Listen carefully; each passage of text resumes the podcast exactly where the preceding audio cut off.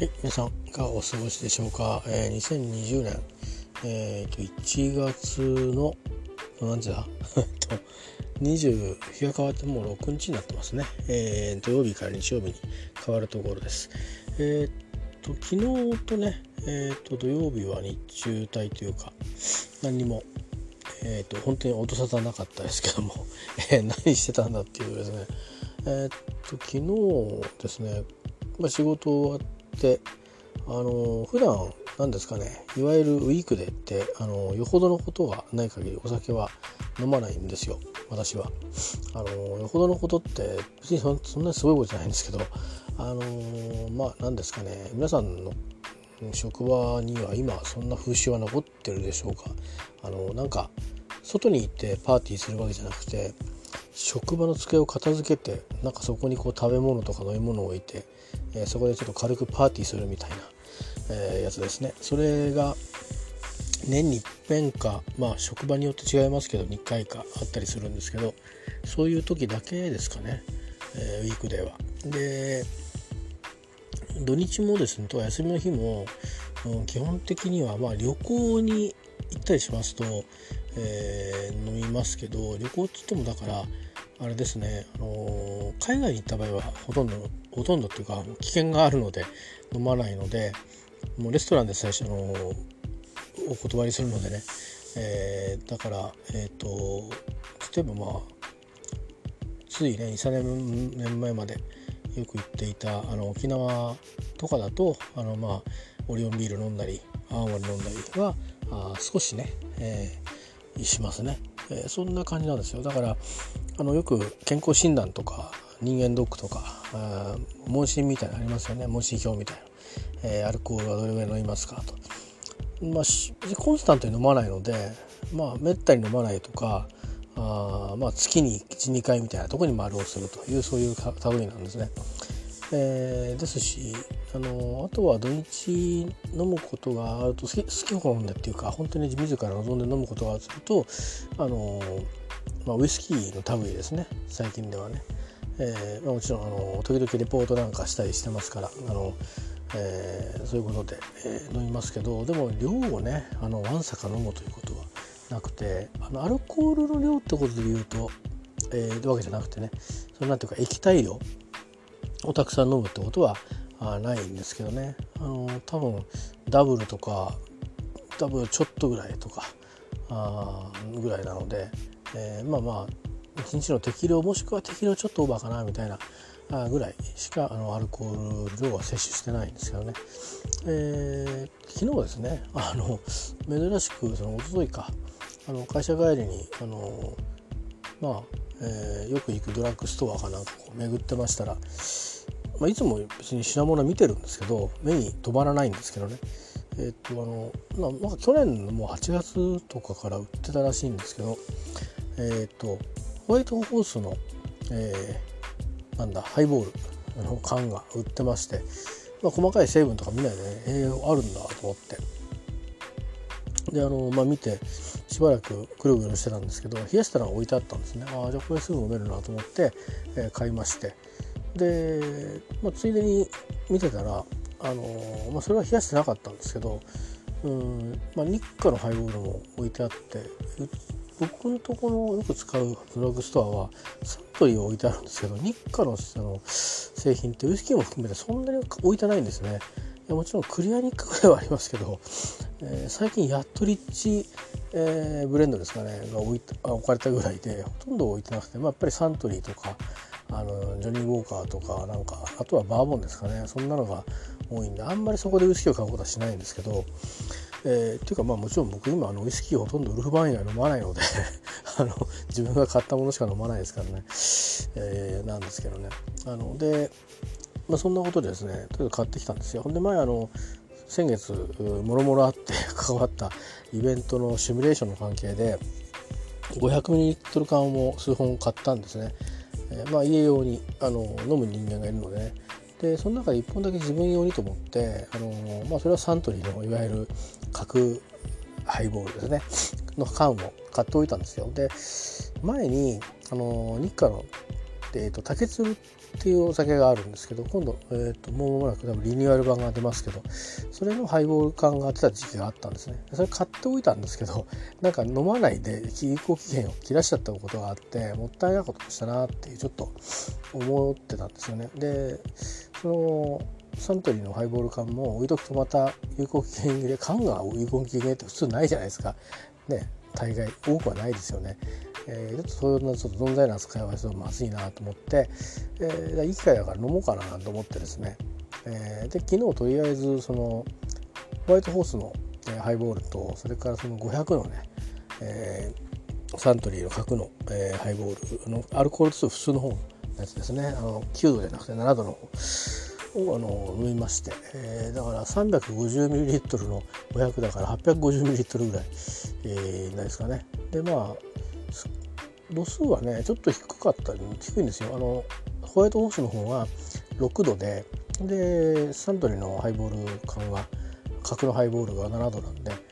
まあまあ、あの体にはいいんでしょうね。高くないから。えー、でまあ6度7度って感じなんで、うん、あの計算をしないとちょっとアルコール度数とあのアルコール量っていう話ってね計算しないとね本当は分かんないらしいんですよね。えー、なんか計算式はね毎回ネット見るんですけどあの単純に7度だからあの 100ml で7度だから 7g っていうわけでは確かなかった気がしますけどね。まあ、にしてもまああのそんだけ薄まってるような具合にはわけですけどまあでもどうですかね、まあ、ビール換算でいくと、えー、ですからまあビールを、えーざっくり言うとビールを850飲んだぐらいなちょっと高めのね高めのビールを850ぐらい飲んだみたいな感じになりまして、ね、すっかりあの寝落ちしましてですね あのえっ、ー、と食事取った後に飲んでたはずなんですけど当たり前なんですけどね、えー、すっかりあの寝落ちしましてであのだらだら飲んじゃうのもねちょっとあの他の家族があんまり嬉しい顔しないのでもともと僕のんべえの生活をしていないのでですね、えー、例えばね毎回晩酌するとかあのしていないのでだと今受験生もいますからね、えー、いうことでまあサクッと サクッと飲んじゃったんですよ。なので、えー、まあ結構あの多分酔いが回ったんですかね。バタッと、えー、寝てしまってなんか夜中一回起きたんですけど結局朝方3時ぐらいまで寝続けまして起きてからまた寝たんですけどね、えー、で,、えー、でまた寝て起きて、えーまあいろいろ家事などして簡単にねあの部屋の掃除とかでやってあの自分の部屋はあんまり掃除してないんですがあの共用スペースですねあの掃除かけたりとかしてで遅めの昼ご飯ですかね2時ぐらいに。でもってあの休みだし飛んで買ってきちゃったやつね。また余らしてもしょうがないんで、えー、と思ってあのきっとこれ来週も再来週も飲まないだろうと思ってですね。で結局買ってきたのはもともと家にあったものを飲みました。で買ってきたスホワイトホース飲みましたね。であの実はですね昨日そう他に買ったのが2価の他にジンビームのこれはバーボンですね。あの今コマーシャルやってますけどね。それのハイボールも買ってあったんですよ。で合わせて700ですかね。350缶が、えー、なんで？それが多分7度ぐらいのお酒だったと思いますけど。だから今度だからまあまあ、いわゆるビールの缶を2缶飲んだぐらいな感じの量ですけど。でそ食事してね、えでそいつをこう、えー、まあ、飲んでそれぞれにこう、まあ、ちょっとああこういう感じかこういう感じかというふうにはあの味をのまあねあの感じを覚えて、えー、行ったらまああの程よく眠くなりましてで今日はあの全然薬を飲んでないので、えー、お酒飲んでますからね飲んじゃいかんなと思って、えー、夕べもね酔いが覚めてから飲みましたんで、まあ、そんな感じで、えー、また寝ちゃったんですね。寝ちゃってそれで、えー、っと夜10時過ぎですかね。もう11時近かったですね。えー、だからまだ起きてから3時間経ってないですけど、えー、ぐらいに起きてきましてでまああのやっとこうあの今はアルコール飲まないで えと普通に食事をして、えー、まああのちょっとこうぼやぼやっとしてそれからやっと今あのなんか喋ってみようかなって気にやっとなってですね、えー、ここに向かってるという感じです。それがまあこの金曜日の日からですね金土とこの日曜日の頭もうこれ日が変わったら明日会社じゃんっていう 感じなんですけど、えー、とこの日曜日はノープランなんですけどね、まあ、基本的に静養するんで、えー、お休みするんですけどまああのー、もうこの日はなんかただ酒飲んだっていうだけになっちゃいましたね。えーまあ、珍しいことなんですけどねハイボール自体はあの外で飲むことは全くないですけどもあるとするとだからさっき言った職場でねなんかあの自分たちの職場を片付けてパーティーする時に、えー、ビールはあんまりビールだとすると僕飲まないんですよね。なんかそうなんだろう分かんないけどあの何本も何本も飲まなきゃ飲まないとあのビールもね長あってまああの喋りが中心の飲み会だったりすると別に全然平気なんですけど結構あのぬるくなるとあんま美味しくなくなっちゃう気がして僕はね人によって様々だと思うんですけどでなんか喋りが中心だったら別にまあ酒もあて酒もお酒が、まあ、話がメインであとはみんなまああのそれのねまあ、脇役っていう感じで多少ねあのぬるくなったら別にいいんですけど私ぬるくなったらなんか嫌いってわけじゃないんですが、まあ、だけどなんかわざわざね こんな職場でパーティーやってんのにあの、うん、こうキュッと飲めるぐらいがちょうど一口目がうまいっていうぐらいでもうビールは十分なんで僕の場合。なので、えー、まあなんとなくハイハイボール缶なんかを気を使って、気を使った人が買ってくれてあるとあそれをこのえそれをダラダラとその、まあ、宴会が2時間あれば2時間それをなんか置いちゃ口につけ置いちゃ口につけ、えー、同じだと思うんですけどね ビールのね基本的には。ただまああのスピリッツ系とねあのビール醸造系は若干違うのでね、えー、まあそんなことでぐらいしか飲まないんですけどこんだけ2日間で一気に飲むっていうのは珍しいんですけどね。でも昨日ホワイトホースはね、えーと、ホワイトホース自体を飲んだのいつだったろうと思って多分すっごい昔ですね。あの昔その大学に入るのに上京した時に一緒に部屋を借りれた先輩がホワイトホースが好きだったみたいででえっ、ー、とその方がもう働い僕も働いてましたけどお宅にお伺いした時にまあななんか飲むって話になって最近これ飲んでんだよねっつって水割りをねあのホワイトホースの水割りをもらったのが最後ですからそれはだからまあ25年とか前かな。微妙に結婚する前ぐらいだったと思うんで、えー、まあそんな感じですね。それ以来です。それ前も後もないですね。もちろんだからホワイトホースとかカティサーフとか、うん、ジョニー・ウォーカーとかは多分知ってるんですね。も。の最初どっちかっていうとね先輩がロンドンから別の先輩が、えー、もろもろもろもろなんか2でもっていろいろあのいろいろいろんなことにうるさかった先輩がいてで、まあ、ロンドン帰りの。ロンドン帰りって別にそんなかっこいいねデザイナーとかじゃないですけどだからロンドンに留学したってだけなんですけど。えっ、ー、とまあジンかなを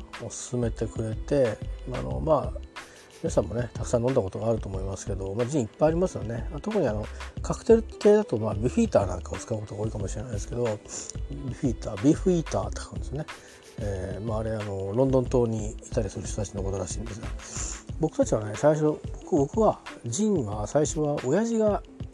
なんかねジンが流行った頃あったんですよ。すんごい自分が幼稚園とかかな。あのウイスキーのホワイトも流行ったんだけどジンも流行ったことがあってで親父もなんか知んないけどジンが買ってきて家に置いてあったことがあって別に僕はジンを飲んでないけど親父がジンを飲んでるじゃないですか。そうすると呼気の中にそのジンの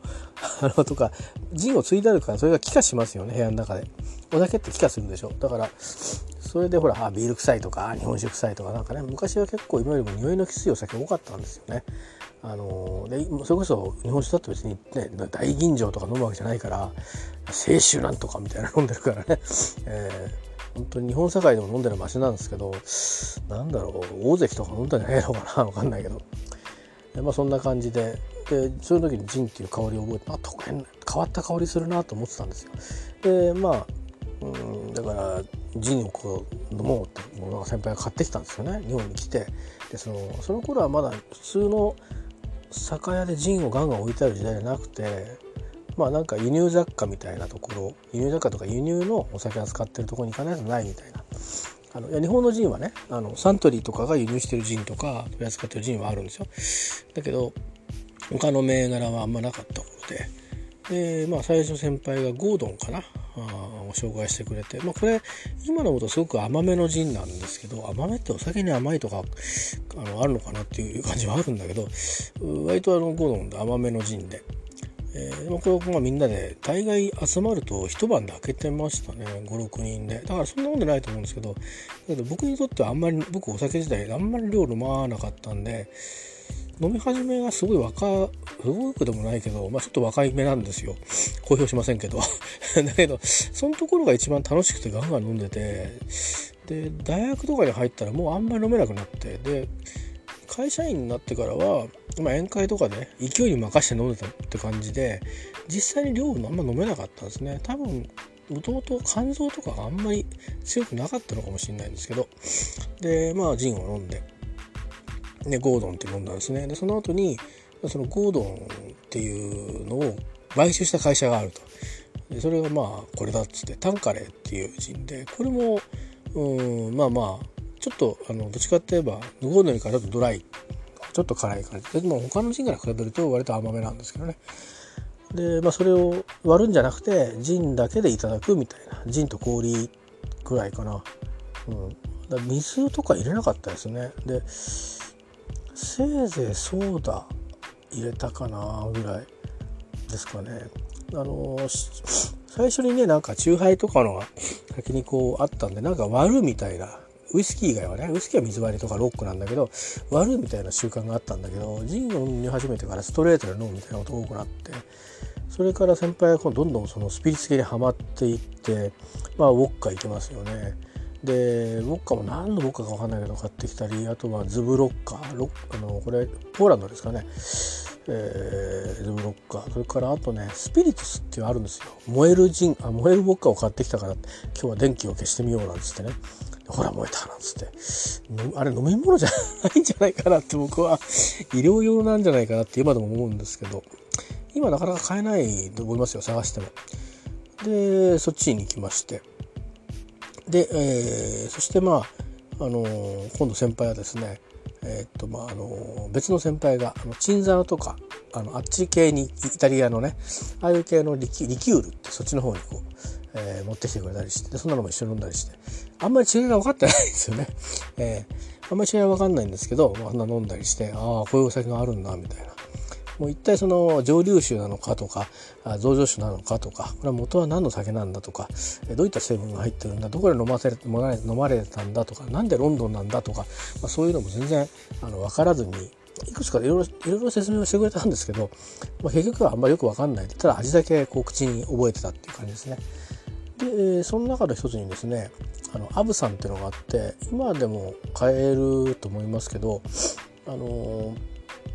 あの多分フランスのお酒なのかな？アブさんとってローマ字で書いてアブさんって言うんですけどアブさんって僕らはあの漫画のね あの水島新司さんって漫画がいたんですけどドカベンとか野球漫画描くその人はなんかアブさんっていう漫画があったんですけどそのアブさんとどうもダブっちゃって、えー、フランスだかどっかのお酒のイメージないんですけどね。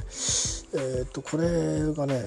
あのまあすごい度数高いんですよ。50何度ぐらいあるのかな？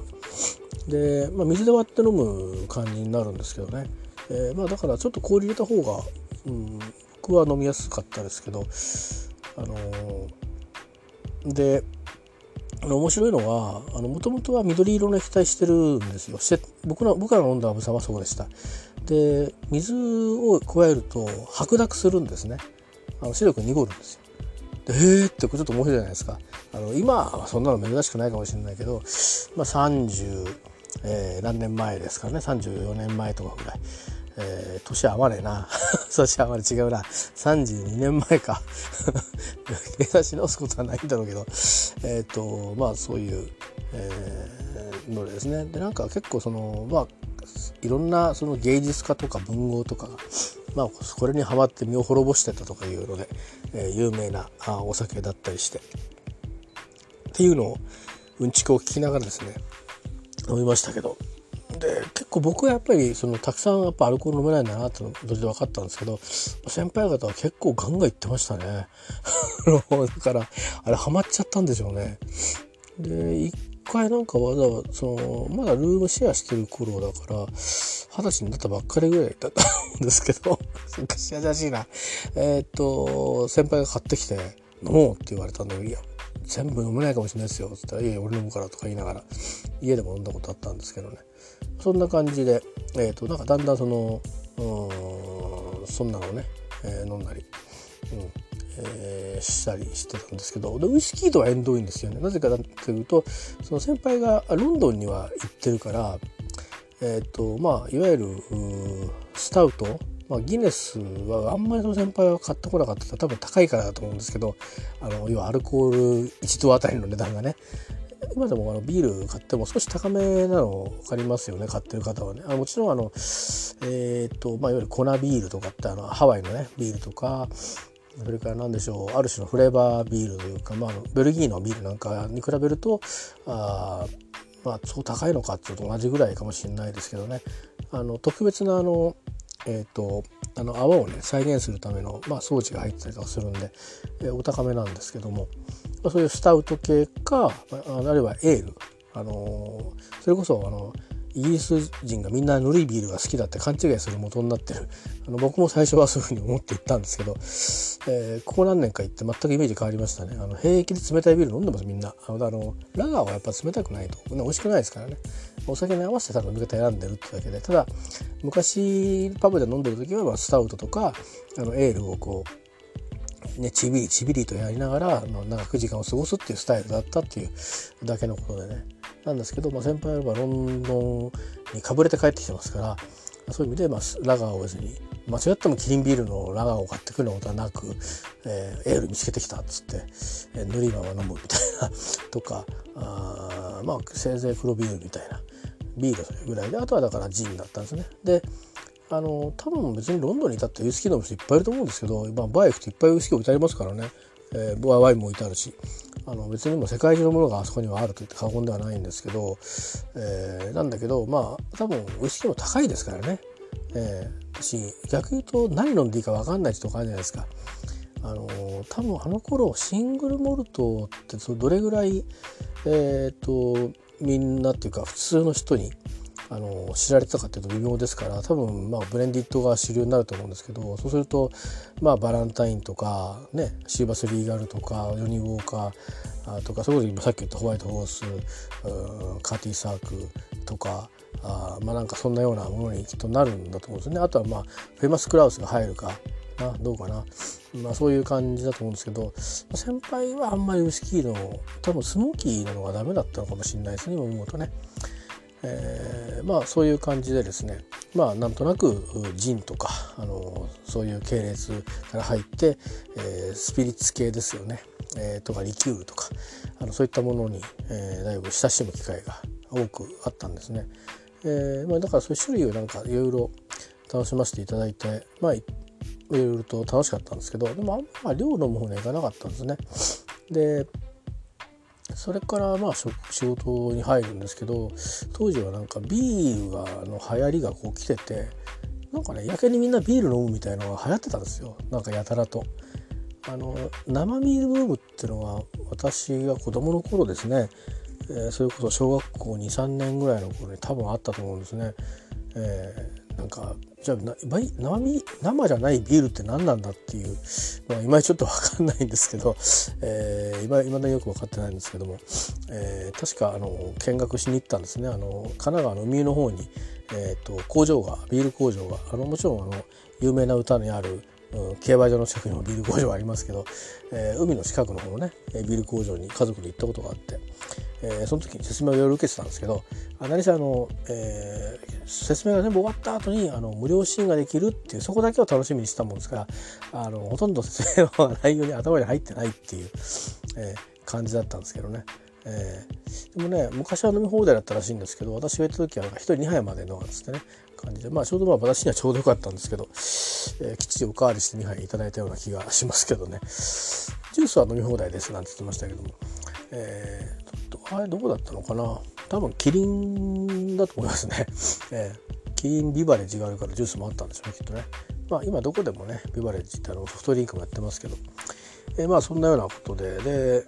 その後はそうですね。ジンの方は何か進化があったかっていうとそれほどなくて23あったとすればまあ友達がね千葉の友達がうんやっぱりウイスキーを飲み始めたのは千葉の友達の影響だと思うんですよね。飲み始めたっていうかあの飲ませてもらったのかですかね。自分で飲むことはあんまなかったんで。でそのまあ友達がまだえっ、ー、とね東京に出てくる前だったんだな、うん、だから浪人してる頃だと思うんですけど多分。ええ。で、えー、なんかねジンでうまいのは飲んでるから飲み行こうみたいな。ジンのネを飲みになんでわざわざ東京から僕は木更津に帰ってたのかよく分かんないですけどまああの合う口実ですね。であのねボンベーサファイアっていうジンがあるんですよ。でこれは結構美味しくてでそのうんまあ、いろいろねあのいろんなジンを多分飲んでるし割ったジンも飲んでたんだと思うんですよ。えなんだか、あのー、ですけどこれは結構今はねだいぶ安くなりましたけどそれこそその何でもかんでもあのなんですかね関税の関係だと思うんですけど、えー、と今だと嘘だろって言うと思いますけどもその当時ね、えー、1980何年かなんですよね。あの年齢細かく言うといろいろ触りがあるから言わないですけどあのまあだからジャック・ダニエルが8,000台だったんですよ。うん、とにかく高かったですね。でフォアローゼスもどんなもんだろう4,000近くしてたかな普通のフォアローゼスですね。でまあなんかそんな感じですよ。だからジンビームもそんなに今いくらですか？1500ぐらいですかね。なんかそんなに安くなかったですね。あとはアーリータイムズとかいろいろバーもありましたけど。そんな時代にまあえっとまあせいぜいゴードンは2500円とかだったのかな。でタンカレが3000何本してたのかな。なんか大規模量販店みたいなの置くとねその酒ばっかり置いてあるとかあるじゃないですか。で、えー、それでもボンベサファイア5000円みたいな。なんかそういう、うん、時代ですね。でにまあみんなで買って飲もうみたいなつって飲ませてもらったんですけど美味しかったですね。でもだんだんあのあのお酒の値段が輸入物のお酒の値段が結局あの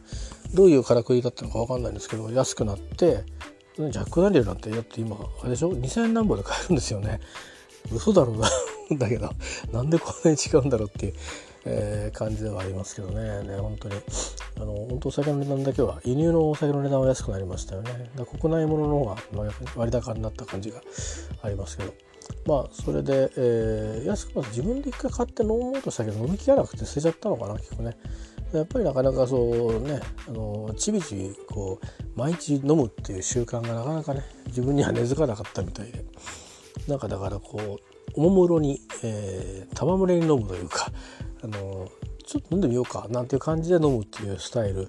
みたいなんであんまり回数もそんなに多くないしこうやってなんか連続して飲んじゃうこともあれば全くもない飲まないんですからね普段はね、えー、だしウルフバンの酒もまあ好きだって言ってますけど別に毎日飲んでるわけじゃないですから、えー、まあ、そんなような感じなんですね。で、まあ、それがあったぐらいであとはもうあの他の東京に出てきてた友達がそのそいつは東京で浪人したんですよね。でなんかホワイトにはまっててサントリーホワイトですよ。だからそいつたとこで集まる時のお酒は何するって言ったら、まあ、迷いなくみんなホワイトみたいな。1500円ぐらいやったかな、ね。まあ、美味しいもうまいもないんですね。とりあえずね、えー、それは。あのいやいやホワイトホワイトに対して失礼かもしれないけどその時はウイスキーの味のこととかあんまよく分かんないからウイスキーはこういうもんなんだろうって感じ。でとりあえずホワイト買うじゃないですか。であとのね氷？袋の氷をまあそうですね。2つぐらい買ってで1つはなんかなんか入れ物があったからドーンと開けてみたいな、うん、で冬場なんでしょうね。きっとウイスキー飲んでんで。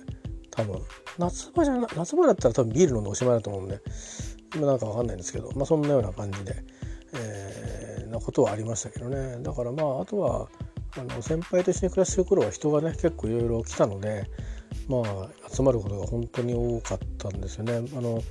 高校のその先輩の友達というか僕の先輩でもあるんで知り合いなんですけどその父が来たり僕の友達高校の友達が、まあ、それぞれ東京に出てきたり、え、要は東京に、うんまあ、来てたり、まあ、あの住んでたりするんで大学に入るんでね、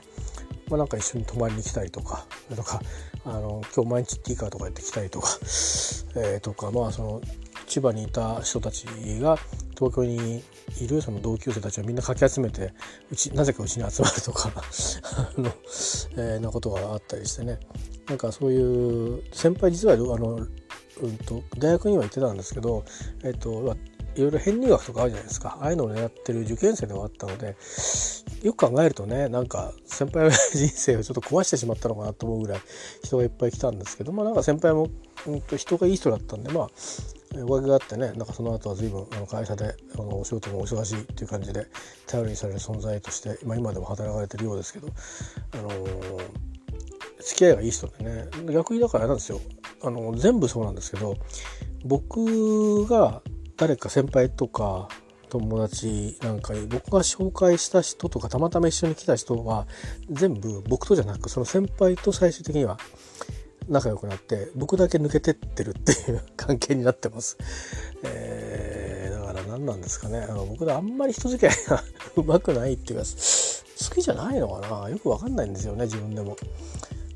変ですよねなんかなんかこの間ね何々君と朝遊んできてさとかって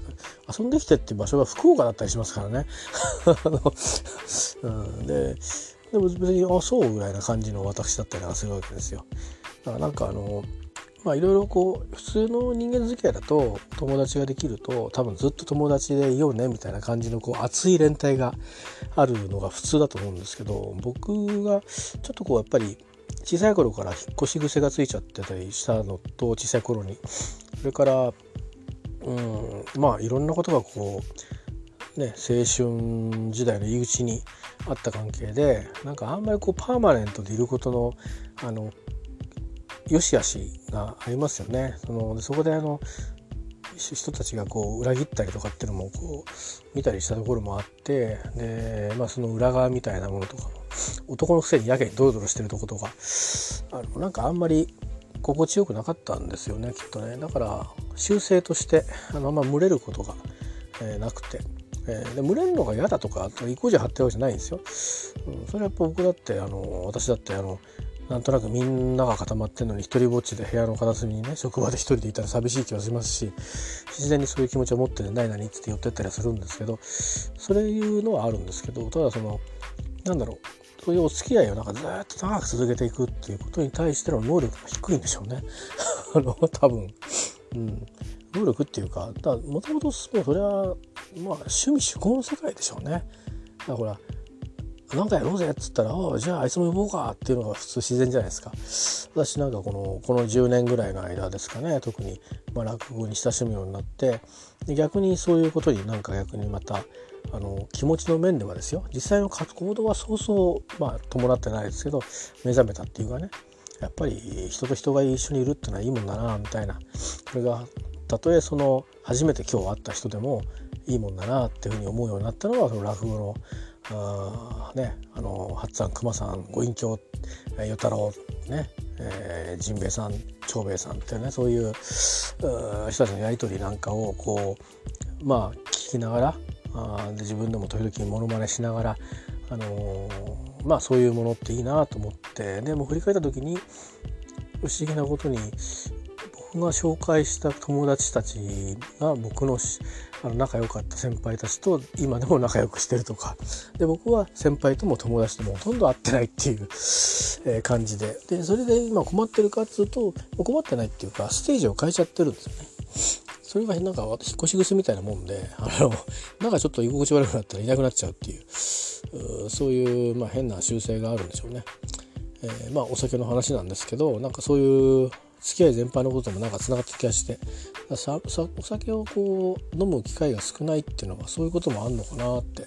習性としてねそうなんなかったのはそんな気はしてるんですよね。あのー、そういう意味で、まあ、大きな病気的なねものになったのはなるよりももっとそうじゃなかった時代の方が長いわけですからお酒が飲めるようになってから散々やっぱり飲む機会はあったはずなんですけど、うん、やっぱりそういう感じにはならなかったですね。もちろん、えー、まあ自分のね家庭のあの状況っていうのも多分あったと思うんですけどね。あのまあ、例えば子供ができて、えー、子育てみたいなものにねあの僕が苦労するわけじゃないんですけど、えー、パートナーがね、えーと、苦労してたりするのにねビール飲んで酔っ払ってる場合じゃないじゃないですか。何にもできないけどなんかこう一緒にうろたえてないといけないっていうか一緒にうろたえてるっていうそういう現実が多々ありましたんでね、あのー、だからそういうこともあったり、えー、してあとは自分が職場でうろたえてるとか そんなことが多々あってまあ普通の人はその時酒飲んでわーっとねよくもう酒飲まなきゃやってらんないよなんて同期によく話聞きましたけどね。飲まないと寝れないなんて言ってましたけど僕は飲むと寝なくなっちゃうんで。それがねそこがだから良かったかもしれないんですけどね。僕の場合あのいろんな健康診断の場合数値悪かったりするのは大体太りすぎなんですね。だからあのちょっともったいないなと思って。えーと、太りすぎで肝臓悪くどうせ悪くなるんだったらもっといっぱい酒飲んどきゃよかったってあの変なこと思っちゃったりするんですけどね、まあ、先生にあのお医者さんに聞かれたら酒は飲まない方がいいっていうのを必ず言いますからね、えー、いや先生酒は百薬の長って言うじゃないですかって言ったらそれは誰かが言って嘘だって言ってましたけどね、えーまあ、なかなか、まあ、この点だけは医者と折り合わ一生折り合わないだろうなと思って、えーまあ、好きにさせてもらってますけど自分のあの自分のコントロールに、ね、言うこ聞くふりしてねここだけは自分の、えー、言う通りにしてますけど、まあ、そういうことかななんて、あのー、まあ、思い出したりしたんですよ。たかだかハイボールを飲んだだけなんですけど、えー、でもあれですねなんか弱いなと思いましたね、えー、言ってみればねビールジョッキで何杯か飲んだぐらいであのバターンとも寝ちゃうっていう 感じなんで。いやもっともあのまあ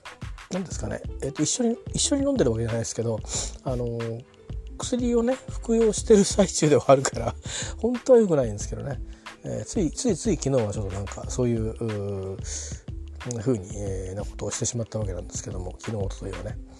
えー、まあでも思ったんですよね。それで思い出したのがまあ話ちょっと別の方でまた移しますけど夏に、えー、2019年の8月ですねあのウルフバーンのファンクラブのイベントがあってあのもちろん無料ではないですけども、まあ、内容はまあ無料と言ってもいいぐらいあの、えーと、盛りだくさんな贅沢なあの企画でしたけどもあの三峯神社っていう秩父にある、えー、神社に、まあ、バスで東京から行ってでそこでそこでしか売ってないお酒のお披露目の会に立ち会ってまあ、みんなで、えー、乾杯をしてであとまあ創業者のアンドリュー・トンプソンさんが来てたので、まあ、一緒にね時間過ごしましょうというような会があったんですよ。でその時にあの、そのまあ食事の時間もそうだし来る時のバスもそうだしもう来る時からね朝ですよ「おはよう」の朝からもう「えー、好きな方どうぞ」なんて感じでねあのその代理店の方があお酒作ってくれるんですよねウフーワンのそのいわゆるレギュラー銘柄4銘柄ありますけど、まあ、でもそれをまあいきなり全部開けるわけじゃなくて、まあ、順番に開けていくわけですな大体2本ずつぐらい。でで帰りもあってで帰りにまあ私あのオーロラっていうのがあのレギュラー銘柄だとノースランドの次に出た銘柄でオーロラって言ってシェリーとあの、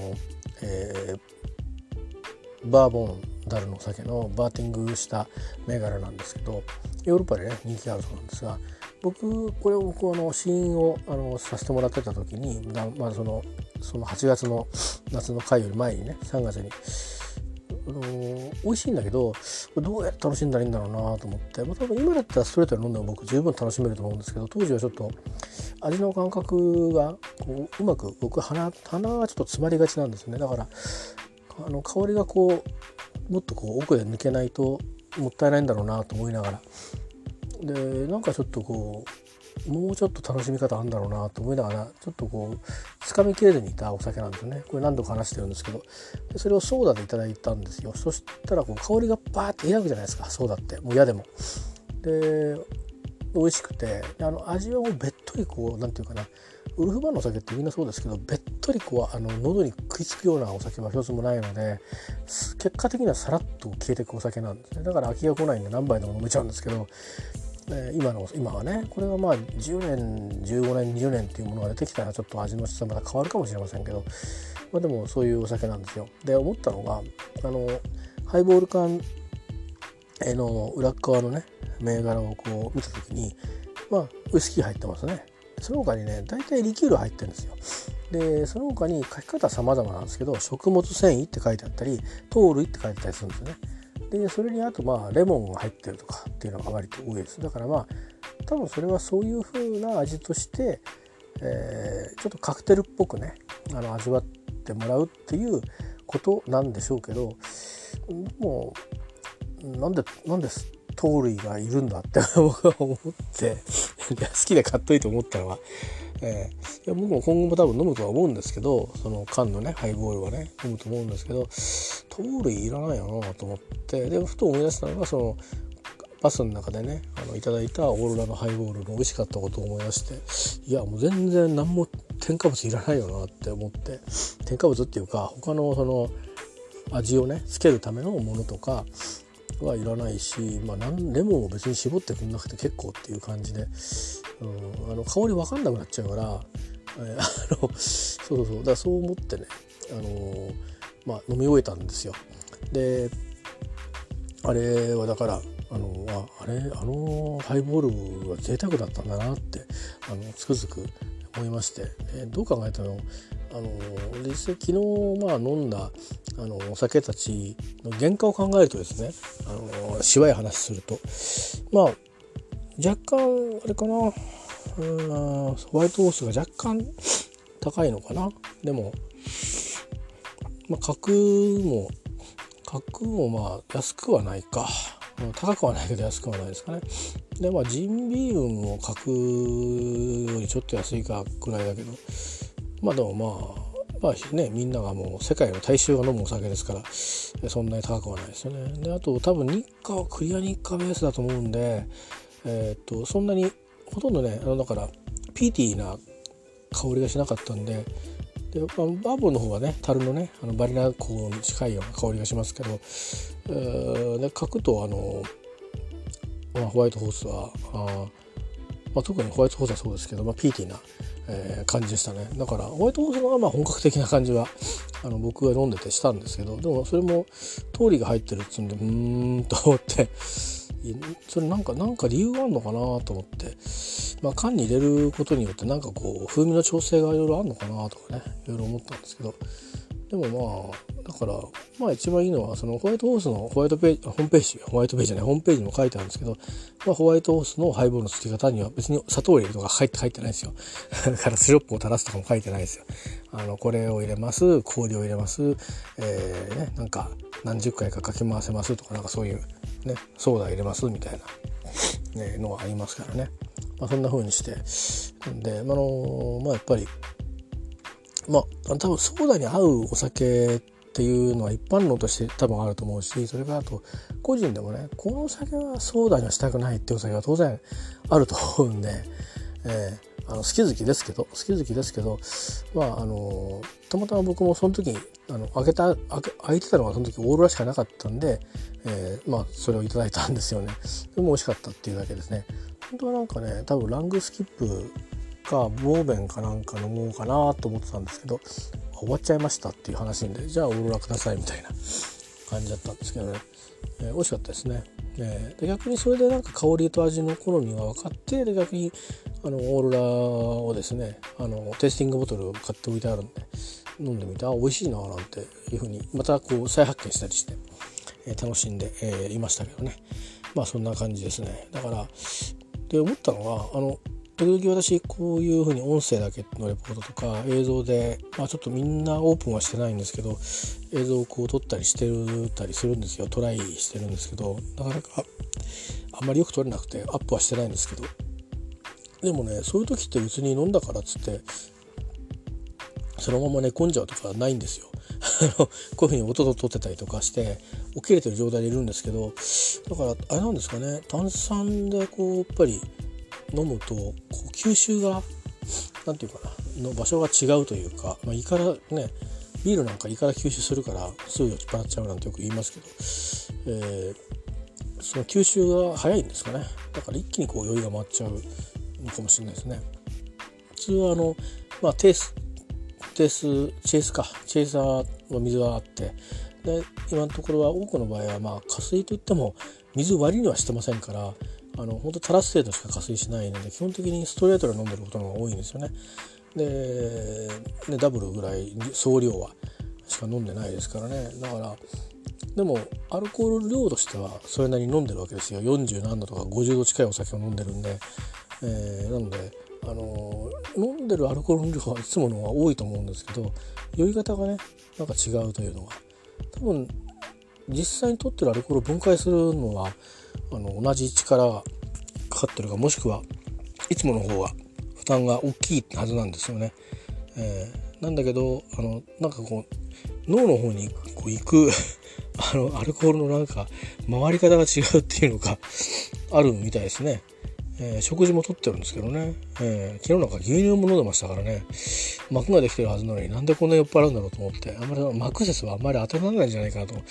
っと一瞬思ったりしたんですけどねまあそんなようなことで、えー、まあまああの要はこの休みはあの酒飲んでました。っつうだけに。なっちゃいましたね。まあ珍しいことで。までもどうなんですかね。たまにはいいんでしょうね。えー、あのただ家にいてずっと寝てるっていうのはあんまり良くないっていうように聞きますし、あの、でちょっとね今またちょっと来週以降調整入るかもう少しも今まま続けるか。あ分かんないですけどお医者さんの判断なんですけど今飲んでる薬がねとにかく太るんですよ。え ー、っていうのとあとまあ今ちょっと自分自身もあのあんまりね気持ちからこう参っちゃわないようにあのちゃんと3食しっかり食べるようにというふうにしてたりするんですけどそれもあってのせいか太るんですよね。えー、もう結構コツコツ 体重を落としてったのが あっという間に戻ってて、えー、リバウンドっていうのじゃない感じしますねあからさまになんかあこれ薬の影響なんだろうなと思って、えー、いますけどまあそういう副作用もあったりするんですよね。えー、なのでうんまあだから食事の量を減らさなきゃとは思ってるもののうん逆にこう何て言うかな。あの元気が出る薬なんで元気が出ると食欲出ますよね。そうするとあのついなんか食べがちな感じで。でましてやあのなんかこう嫌なことがあるともともと食べちゃう癖があるのでなんかこうなんてわざわざとというかあの余計にね 加速度がついて食べてるいいような気もしないでもないんですけどでも振り返るとねそんなに食べてないんですよ。だから多分普通にお蕎麦食べたりとかうん。でまた間食なのかな？うん。でもチョコ食べたりとかもしてないんですけどね別にね、うん。まあ、ただあのドーナツ食べたりとかしてるからそれがいけねえのかなと思ったりしてね。多分いけないんですよね、えー、でもまああの明らかになんかなんだろう。代謝代謝普通に生きてて代謝してあのプラマイゼロになってたはずのものがプラマイゼロになってないっていう感覚がありますね。急にちょっと体が重たくなったりしてて、ね、これはちょっとね難儀だなと思ってて。まあ多分食事減らしてっていう 運動できないんだったら食事減らしてって言われるだけでおしまいなんでしょうけど。まあそんな感じですね。えー、まあ明後日以降の話は明後日以降？明日以降？わかんないけど、うん、ウィークデーの来たるべきウィークデーの話とか、まあ、また改めて、えー、したいと思いますけどね、えー、今日はあのこのあのだらっとした えー、なんだろうウィークエンドの入り口の話をさせていただきました。えっ、ー、とねなんだかおなんなんていう言い方してるんだろう今。ねあのコロナウイルスっていうのは別に一般的なウイルスだと思うんですけどいわゆるその、えー、肺炎のね、えー、なかなかこう重篤なケースに至りやすい、まあ、新型肺炎というものが今ちょっと流行ってるということで、えー、現時点のところねあの日本でも感染者なんですかね3人と。で、まあ、日本での感染者で別にこれがこれ難しいところでねあの日本言い方は伝え方言われますよね。あの日本で発見で中国籍とか中国人という言い方があってそこは難しいですよね。もしかしたらいわゆる僕らから言う日本の日本の人？日本人として生活しててで国籍はっつうとあの中国籍だったっていうふうにあそうだったんですかっていう自分本人もあのそこまであんまり意識してなくてそろそろ移そうかと思ってましたみたいなタイプの人もいるじゃないですかでそういう人と本当に中国から日本に来た人で日本で発症確認された人っていうのといろいろこう言い方があってなかなか難しいなっていうのがあるんですけどまああの数っていうのは単純にどこで発見されたかっていうだけで出来上がってるんであのまああくまでねあの測るのは流行がどこまで広がってるかってことなんで別に何人がってことはあんまり関係ないんですね。でそういう意味で、まあ、国籍はないわけですが、えー、であのそういう意味で、えー、今なかなか中国の方はあのさすがに政治体制が違うってことはあるんだろうなっていうふうに思うんですけど、まあ、これは、まあ、ある種、うん、日本だとなかなかできやんことだなと思って。えー、羨ましいようななんかそのいろんな裏腹をはらんでるような気もするんですが、えー、まああの武漢ですか日本語読みで、えー、武漢のまあ内外の出入りがまず禁止されてで間もなくですかあの中国の人全員が、えー、海外に出ていくっていうことが禁止されるというそうでまだなんか何日からって猶予があるみたいなんですけどね、えー、でもまあそういうことらしくて。でとか、まあ、北京の周辺でもあの移動の規制が北京市外に行く移動手段は全部中止止め止められてるとか、えー、いろいろとですね中国の政府もその、まあ、SARS の時の拡大の反省というかあって学びがあってそういうふうにしてるというように日本の報道機関は伝えてますね。でまあ、BBC なんか見てもトップニュースワールドのトップニュースでもずっとその中国の話題をやって、えー、まして今あのアメリカにも感染者が見つかって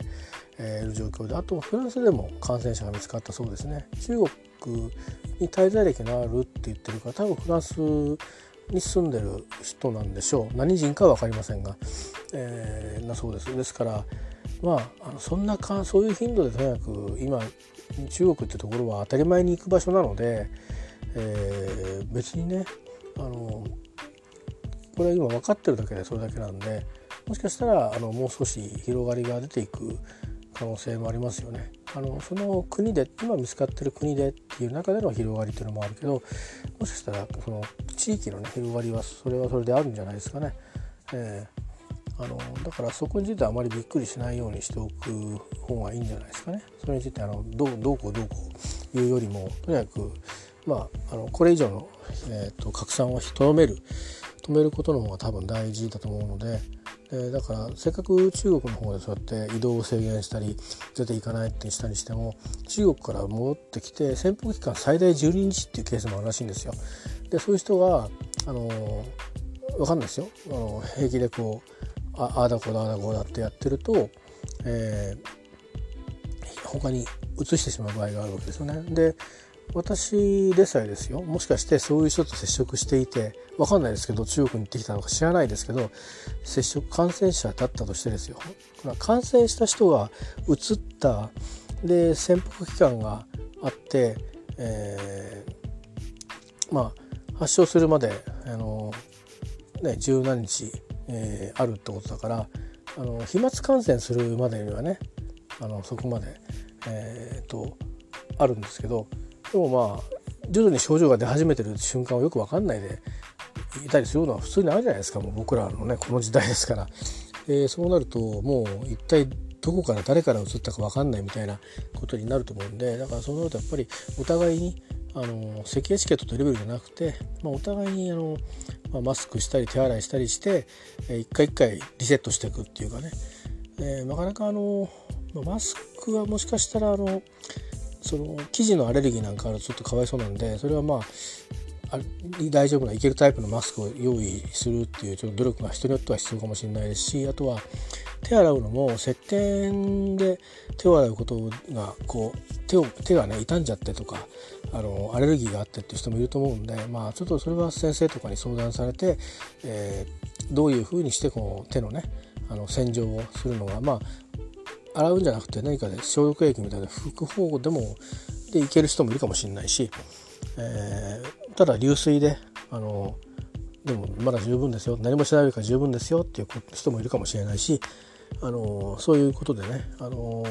まあ一般に言われてる方法で対応できない人でもあのぜひ、まあ、あの諦めずにね防御の道をね探ってもらったりしたらいいんじゃないですかね。まあ、でも、まあ、本当にあのそれに加えてインフルエンザも 流行ってる時期なので、えー、なかなかあれですけども、まあ、肺炎の場合は、えっと、今治らない肺炎っていうのはないっていうことなんですけどただ重たくなるとあの呼吸器に関わるものなので、えっと、要はシンプルに言えば呼吸ができなくなっていくってことなんですよね。えー、ですからあの命に直結していくのでインフルエンザの場合とはちょっとまた違うかもしれないですね。あのえー、まあ、ももちろんインフルエンザの場合も対応が遅れると脳症になったりして、えー、命に関わっていく話にはなっていくんですけども、まあ、今はそのインフルエンザのウイルス自体を死滅させていくのに役立つ薬があるんですけどこの治療も多分それができるんでしょうけどね。ただその、えー、その時のその人のいろんな抵抗力だとか、えー、かかり具合とかによって、えー、多分違いが出てくると思うので、まあ、まずは何よりも手洗いうがいということをねあの心がけて、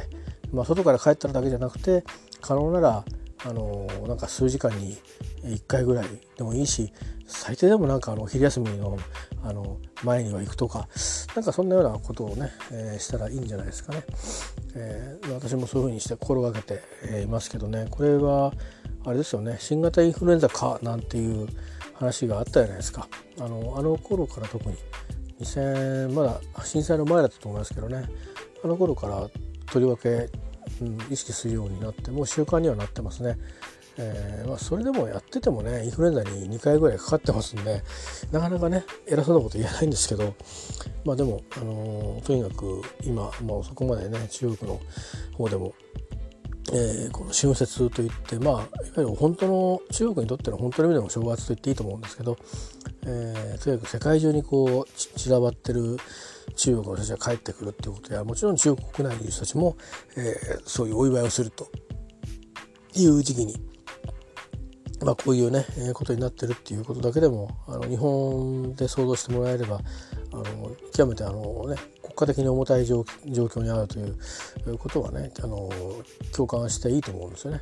えー、なのでそういう意味でそれがこう全然違う方でねあのなんていうかなせっかくあれだそれだけの努力をしてるのに周りの僕らが、あの、気を緩めてしまってどんどん拡大させちゃうと,、えーと、と手をととしめた効果っていうのがあのまあまあそれはそれであるんだろうけど、あの、その効果があのあまり生きてこなくなっちゃうんであのやっぱり我々もね、あの、同じもう地球はそれだけ狭いってことなんでね、えーと、とにかくあの一緒に、えー対策をね、えー、していくのがいいんじゃないかなと思います。えー、それこそまあ、今はまだね原因が分かってないからああいうものってインフルエンザもそうですけど、うん、なんかなぜかなぜか中国発が多い気はするもののそれはでもいろんな条件が重なってるだけで、えー、今後はまだ分かりませんからね、えー、ですからあのとにかく今はとにか早く、えーと、いろんなものが収束させていくように、えー、していかないとあの医療者たちにもやっぱりくさびれてしまうでしょうしね、